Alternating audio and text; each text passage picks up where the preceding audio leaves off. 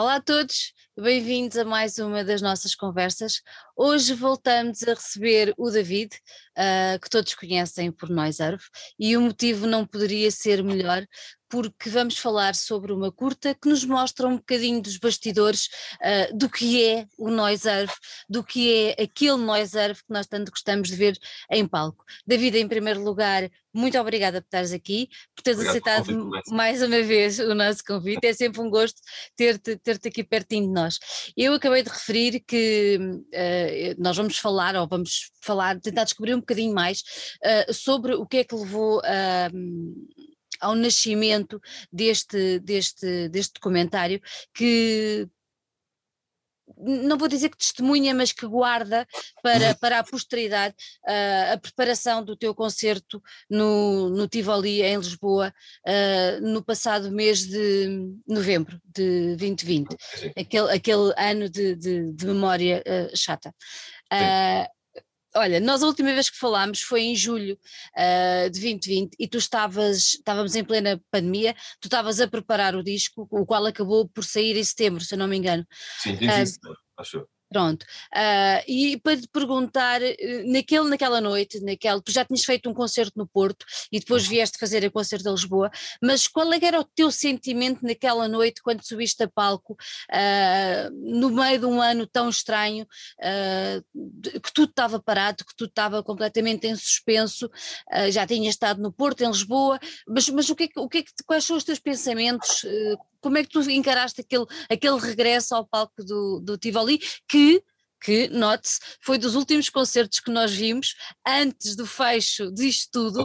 tudo Exatamente, foi precisamente lá no, no, no Tivoli. Mas conta-me, o que é que. Assim, eu acho que existiam dois pensamentos principais. Eu acho que um deles é. Tinha lançado o disco, como tu disseste, em setembro, e independentemente de todas, todas as dificuldades que tinha sido conseguir marcar aqueles concertos, as questões de lotação das salas, não salas, sabia-se que, embora já estando cheio, nunca estaria cheio como antigamente, mas, mas tinha sempre um pensamento de base de, independentemente de tudo o que se passe, isto é, isto é a minha apresentação do disco em Lisboa e, portanto, não posso eu deixar influenciar por, por uma coisa que não está a evitar que isto aconteça. Está a fazer com que aconteça de uma forma ligeiramente diferente, mas o concerto tem que ser, ou, ou eu pelo menos tenho que me dedicar ao concerto como, como faria se não tivéssemos esta situação. Esse era o primeiro pensamento. O outro era, em função desse, era a ideia de realmente quase ninguém está a conseguir tocar. Eu, com a pessoa que marca os concertos, conseguimos ter aqui, reunir, na, na altura fiz 14 concertos, desde 25 de setembro até ali meio de novembro, que foi quando depois as coisas começaram a mudar um bocadinho. Portanto, havia, eu sou de sentimento quase de, não de agradecimento, que eu não costumo dizer muito isso, mas de, dessa ideia de, olha, isto, tentámos que isto, que isto acontecesse, eventualmente se calhar em março, quando eu falei com a Sara Espírito Santo sobre a ideia de será que faz sentido manter o disco para setembro ou não, ou deves mudar? Eu disse, pá, o disco foi feito o ano passado, foi pensado para sair nesta altura, os vídeos foram saindo um, cada mês para, para, para preparar a saída em setembro, pá, tem que ser em setembro e depois logo vemos o que acontece. E o facto desses concertos estarem todos a acontecer, de não, ser, se calhar, não serem se calhar tantos como seria se não existisse a pandemia, mas estavam a acontecer, tinha estado no dia anterior no Porto, tinha estado na, naquele dia em Lisboa, havia também esse sentimento de, de felicidade extra por, olha, tanto tempo que se pensou nisto para esta altura, tanto medo que houve que isto pudesse não acontecer e está a acontecer agora, não é? Portanto, eram tudo bons pensamentos, acho Olha, de quem foi a ideia de fazer este, esta curta, este documentário? É assim, eu fiz o documentário com, com os amigos meus, que é o, que é o Rodrigo Piedade e é o J. Assis, que têm um, uma pequena produtora ou, ou, ou uma pequena há um pequeno conjunto de ideias para fazerem pequenos filmes ou pequenos documentários e já sou amigo deles há muito tempo e, e, já não lembro como é que surgiu a ideia, mas surgiu a ideia de fazermos alguma coisa relacionada com este disco. E na altura eu pensei, olha, uma coisa que, nós, que eu nunca fiz e como estavas a dizer, até tinha pena de não ter nenhum registro do que é que era o por trás de um concerto de Noise Earth, uh, nunca tive um género de um documentário de como é que é um concerto, como é que é a questão da montagem, não montagem, falar não muito mas ligeiramente com as pessoas, as pessoas que vêm perceberem quem é que vai comigo para os concertos, quem é que não vai. E como falámos disso, acho que foi em junho, pensei, olha, se calhar, como tenho o concerto em Lisboa, acho que é uma boa oportunidade para tentar fazer. Pronto, e na altura eles alinharam nisso e começámos então a, a, perceber o que é que conseguiríamos fazer ou não, se, se fazia sentido ter, um, ter uma narrativa muito definida, se fazia sentido falar com o público, não falar. Depois as questões da pandemia, pensei, olha, isso vai se calhar criar um problema extra para toda a logística do próprio teatro, portanto mais vale abdicar dessa parte. e fazemos só aquele bocadinho que, que acontece durante a tarde e acontece até à altura em que o concerto acontece, depois o concerto acontece, depois também tinha um bocadinho do, do depois, mas sempre sem, sem o público na sala. Pronto, e foi assim que aconteceu, e eles disseram que sim, e fomos desenhando a coisa, e depois, no dia, lá estavam eles e, e, e fizemos aquilo. Então, aquele conceito, eu sou uma privilegiada porque eu já vi, já vi o, o documentário, uh, todo aquele conceito, aquela, aquela narrativa foi decidido entre vocês previamente ou vocês também tentaram perceber, uh, conforme iam gravando, uh, como é que a coisa se ia, se ia desenrolando? Eu acho que havia uma ideia de que haviam vários, vários passos, não é? Havia o passo em que eu chegava, havia o passo da montagem, o passo do soundcheck, o concerto em si e o final. Sabíamos que existiam estes passos, que é o que existe sempre em todos os concertos. Mas na altura não havia eh, a ideia de base, foi tínhamos três, três câmaras em que eles dois estavam sempre a mexer e eles foram filmando o máximo que conseguissem. E, portanto, a narrativa final nós desenhámos depois, já de ver tudo o que estava filmado. Embora sabíamos que se tinha que apanhar estes pontos todos, ou seja, eles tiveram que lá estar quando eu cheguei do Porto, com a ideia de apanhar a minha chegada. Portanto, havia algumas coisas definidas, mas grande parte do, guião que aquilo tem foi feito depois tendo em conta as coisas que foram filmadas e umas ficaram bem, outras ficaram mal, portanto o guião foi todo construído em função do, do, que, tínhamos, do, do, do que se tinha filmado. Olha, ficou muita coisa de fora das filmagens? Eu acho que ficaram algumas coisas de fora porque aquilo são, são 22 minutos e as montagens são 4 horas. Exato. Uh, um, mas acho, acho que ficaram coisinhas de fora naquelas partes que estavam a acontecer, mas, mas, mas, mas ficou ali aquilo que eu achava e que nós achávamos que era essencial para demonstrar aquele momento, sem saturar muito as pessoas que se calhar tivessem a ver meio à pressa, mas também não parecendo pouco para as pessoas que estivessem demasiado interessadas.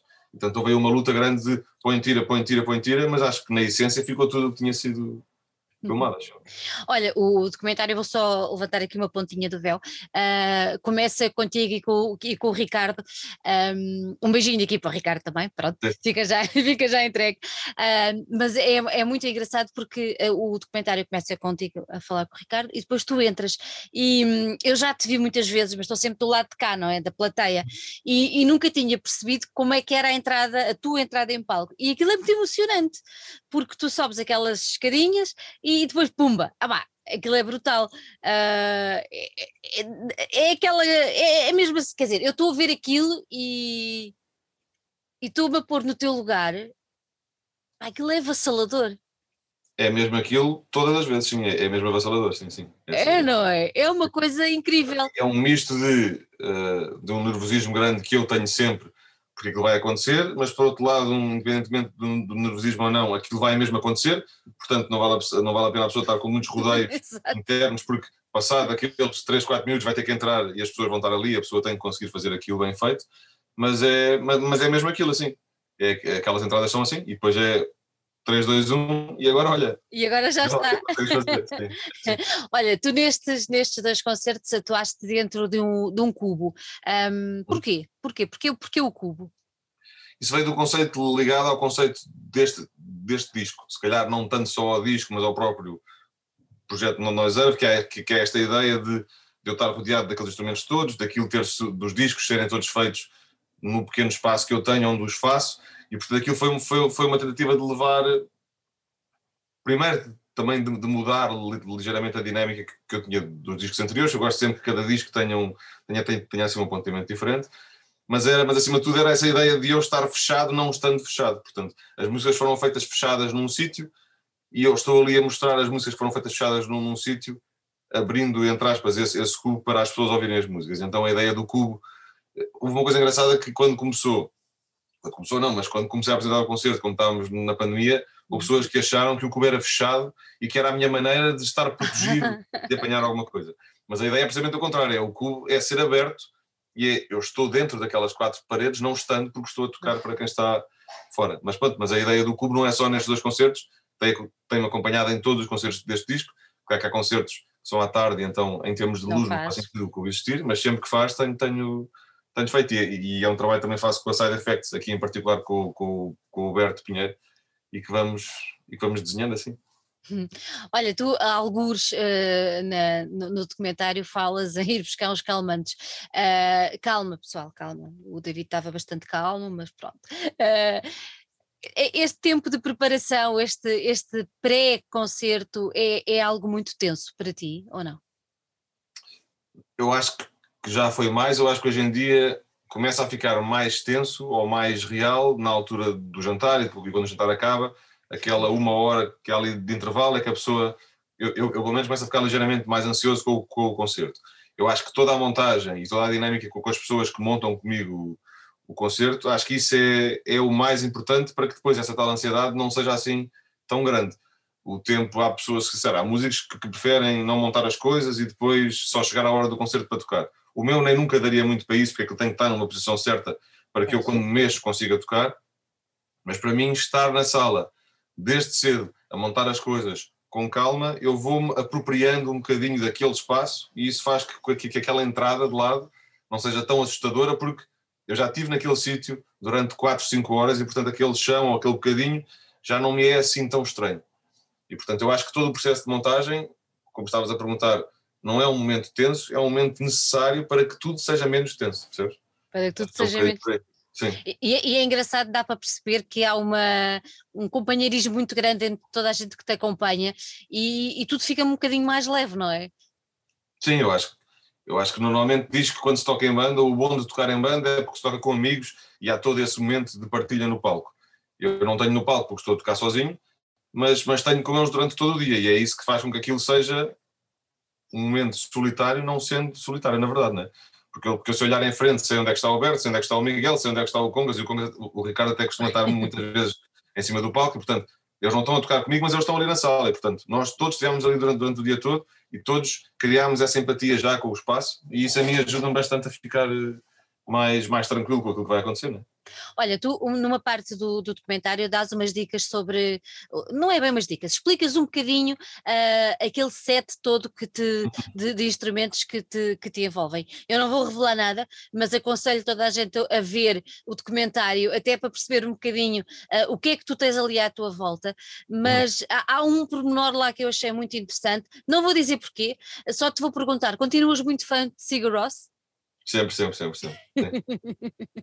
e eu vou deixar ah, só este. São das minhas bandas de eleição de sempre, acho que. Sempre, não é? Eu só vou deixar aqui este pormenor para eh, vejam o documentário, porque vão, vão perceber porque é que eu fiz esta pergunta, porque há ali uma coisa sobre o Sugar Ross que eu fiquei espantada, não sabia. Uh, como é que aquilo tinha surgido, por isso estou já a levantar aqui um, um, uma achinha para o pessoal ir ver e tentar, tentar perceber o, o, que é que, o que é que se passa. Olha, foi muito complicado concretizar este, este projeto ou não, ou foi uma coisa simples? É assim, a parte da montagem, por que estamos a falar um bocadinho do, do corta, não corta, o que é que se põe, o que é que se não põe, acho que foi, não é, eu acho que tudo é complicado, mas ser complicado faz parte do processo e eu, eu vivo diariamente com tudo ser complicado e eu sou, entre aspas, apaixonado pelo complicado que as coisas são, porque isso quer dizer que estou, acho eu, a fazer as coisas da melhor forma ou com a maior dedicação possível. Portanto, eu acho que foi uma coisa complicada, porque nós demorámos bastante tempo a, a montar, a desmontar, tipo a editar, corta, não corta, depois vira ao contrário, depois mete esta parte para trás. Demorámos bastante tempo a fazer isso. Mas eu acho que as coisas têm que demorar tempo a fazer. Portanto, eu olhando para trás, acho que, acho que foi o complicado suficiente para, para ficarmos todos satisfeitos com o resultado final. Portanto, não acho que seja complicado, acho que é sempre assim. As coisas demoram tempo a fazer. Claro, exatamente. Olha, eh, durante, durante o documentário percebe-se que nota-se as câmaras que há. Vocês utilizaram quantas? Seis? Não.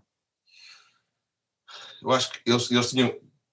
Cada um deles tinha uma sempre na mão, depois havia, acho que era mais duas fixas. Portanto, eu acho que são, são, são três ou quatro. Sete eram só três. Eram acho só três? Eu, sim, acho, acho que eram só três então ainda está mais fantástico o resultado, porque eu começo a ver aquilo tanto plano diferente e penso, ah, isto no mínimo são para aí umas 5 ou 6 câmaras. Não, eles, andavam, eles andavam sempre de um lado para o outro, sim. De lado para o outro. A, a, a, a filmagem de cima, não é? Em hum. que se vê tudo dentro do cubo, mas vê-se hum. de cima, como se tivesse. Ah, espera, espera. É que as, as, filmagens que estão, que acontecem durante aquele momento em que, em que eu estou mesmo, em que estamos mesmo no concerto, isso, isso, essas imagens fazem parte de um kit de oito câmaras que eu uso no concerto ah. E portanto eu depois na altura aquilo está numa aquelas câmaras vão a uma caixinha de videovigilância e eu, e eu gravei essas imagens, portanto essa parte em que aparece mesmo o concerto é com base nessas câmaras de okay. videovigilância, portanto são as três principais que são aquelas que andam connosco durante o dia todo, mas depois o momento de concerto a entrada não, mas as, as partes de cima, a parte da plateia do fundo, é um conjunto de oito, de oito câmaras que estão sempre montadas e que no concerto são projetadas no ciclorama. E eu, eu gravei essas imagens para usarmos também. Ficou impecável, ficou mesmo muito engraçado, ficou muito giro. Olha, para quem para quem vai ver este, este documentário, tu dirias que este documentário é para quem é fã ou para quem tem curiosidade ou, ou é para toda a gente? O que é que tu achas? Isso foi uma das grandes discussões que nós fomos tendo sempre na altura de, de quando montámos, que era, a ideia, que era precisamente essa ideia. Há coisas que pareciam que se calhar podiam já ser óbvias para quem já visse muitos concertos, uhum. mesmo a questão de como é que se toca, como é que não se toca, mas eu acho que dá um bocadinho para as pessoas todas. Eu, agora eu acho que faz mais sentido para quem goste e quem já tenha visto concertos meus, acho que é para quem faz mais sentido.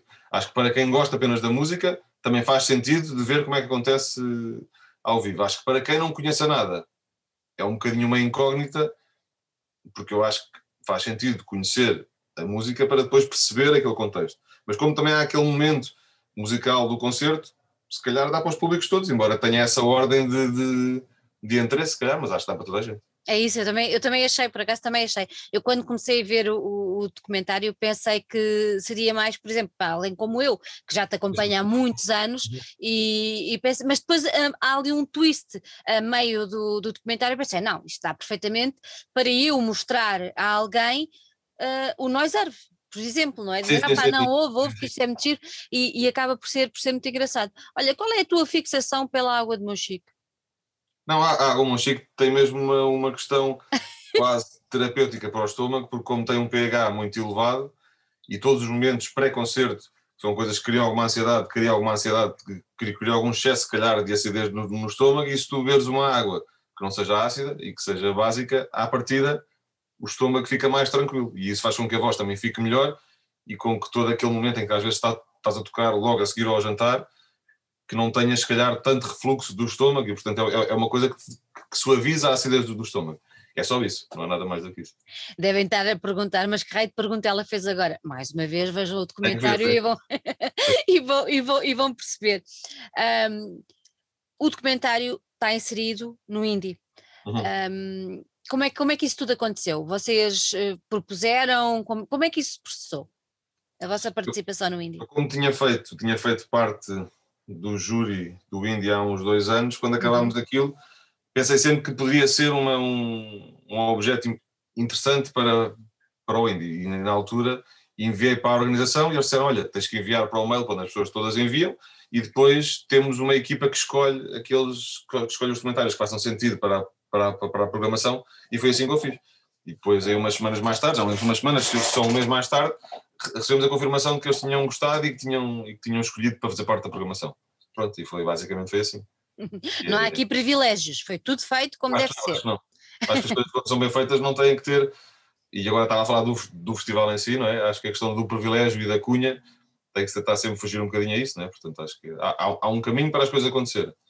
E portanto é seguir sempre esse caminho. Nem mais, é isso mesmo. Olha, David, o, o documentário vai ser, hum, vai ser possível de, de ser visto quando? É no dia, eu não sei se tem, se tem depois uma segunda visualização ou não, mas a principal é no dia 3 de setembro, no São Jorge, às 6h30. 6h30.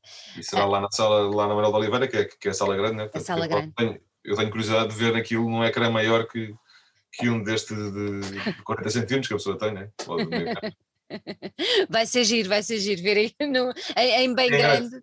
exatamente, exatamente.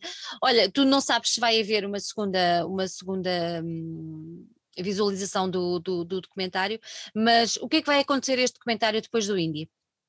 Qual é a tua ideia? Não para, temos assim grande, não temos assim grande ideia pensada. Acho que se calhar também muito por aquela pergunta que tu fizeste, que foi há vários festivais de, de documentários, há, há, muitos festivais de, de, de, objetos musicais, mas em Portugal não há assim tantos. Portanto, e depois esta questão de qual é que é a validade que aquilo tem para um público estrangeiro que não conheça nada. E portanto estamos um bocadinho nessa ideia, mas como também, passando no indie, depois também pode ter alguma mais credibilidade por, isso ter acontecido. Portanto, se calhar depois disso iríamos tentar enviar para um, ou submeter para outros festivais, mas, mas mas eu acho que a ideia é criar um objeto que, que as pessoas que me seguissem pudessem ver e não tanto tornar-nos tornar o objeto muito conhecido neste festival A ou Y, era, era mais uma coisa para, para dar às pessoas que já me seguem, e lá está, eventualmente pode haver pessoas que não, que não seguem, que a partir dali comecem a gostar. É Mas portanto não, não está nada assim muito pensado, nem, nem muito estruturado, acho que será essa submissão a outros festivais e depois logo se vê o que é que. Olha, era uma coisa que tu gostavas, era de colocar isto uh, em DVD, por exemplo, para poderes. Uh, para as pessoas poderem levar para casa, como fazem com os teus CDs? Sim, eu, eu, acho que podia ser bom ter, ter até porque tive, tenho um concerto também no Porto bem filmado e, portanto, eventualmente poderá também ser uma hipótese, mas não sei até que ponto é que o DVD não é uma coisa que já está um bocadinho, não diria fora de moda, mas que, não, que as pessoas já não usam assim tanto, e portanto tenha dado, eu acho que esses dois objetos, tanto o concerto do Porto como, como o próprio documentário, acho, acho que fazem sentido juntos, não só porque são um dia a seguir ao outro, mas porque são o mesmo disco, são o mesmo momento, são, são a mesma altura.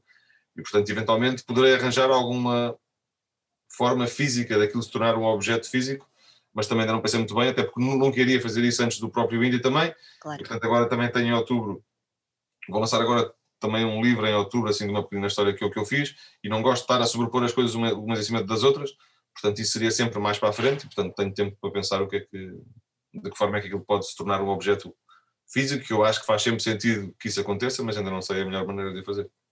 Olha, falaste aí num livro já, agora vou perguntar uh, que espécie de livro é, que género de livro é? é assim, aquilo é um, uma pequena história assim muito inventada e, e, dessa forma eu acho que aquilo também dá para todos os públicos poderá ter um género de uma escrita que até poderia quase dar para um, para um público mais infantil, mas depois eu acho que as metáforas que lá estão uhum. são para os adultos, e portanto tem assim um misto dessas duas coisas.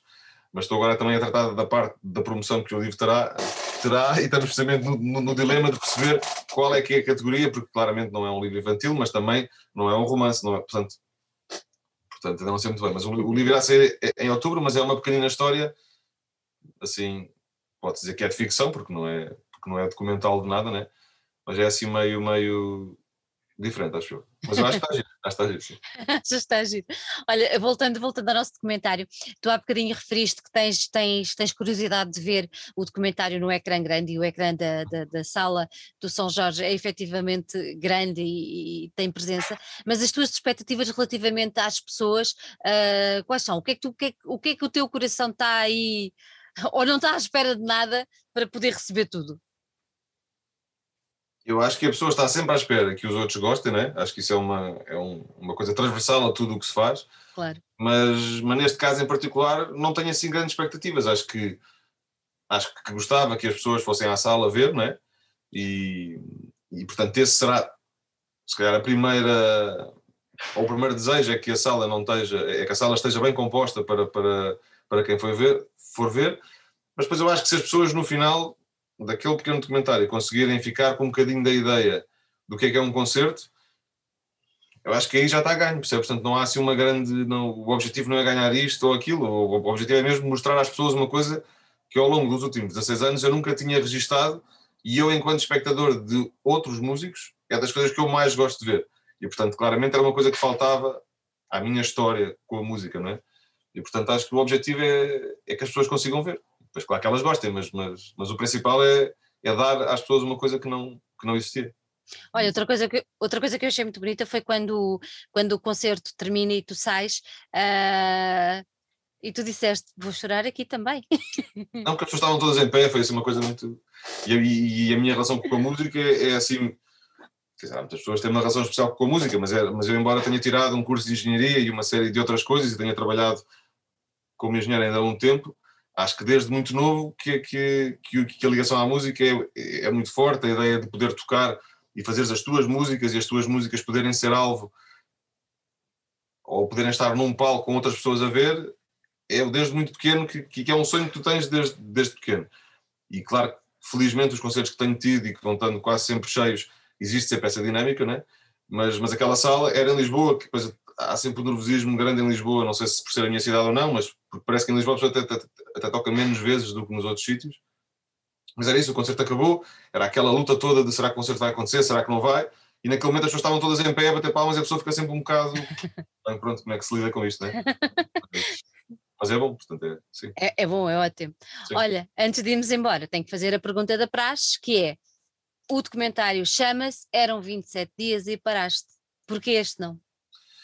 Isso vem porque isso vem, porque isso vem da, da, da, da música de Eram 27 Dias e paraste do, do, do, do disco, e porque acho que essa música marca um bocadinho, ou o conceito da música fala muito do tempo que é necessário para que uma coisa aconteça ou não aconteça, e neste caso, se calhar, o tempo que este disco demorou a fazer, o tempo que um concerto demora a preparar, e portanto é sempre, e ainda por cima depois a parte onde o título aparece, como estava a dizer, está o Ricardo e eu, e, e eu subi aquelas escadinhas e vou entrar, não é?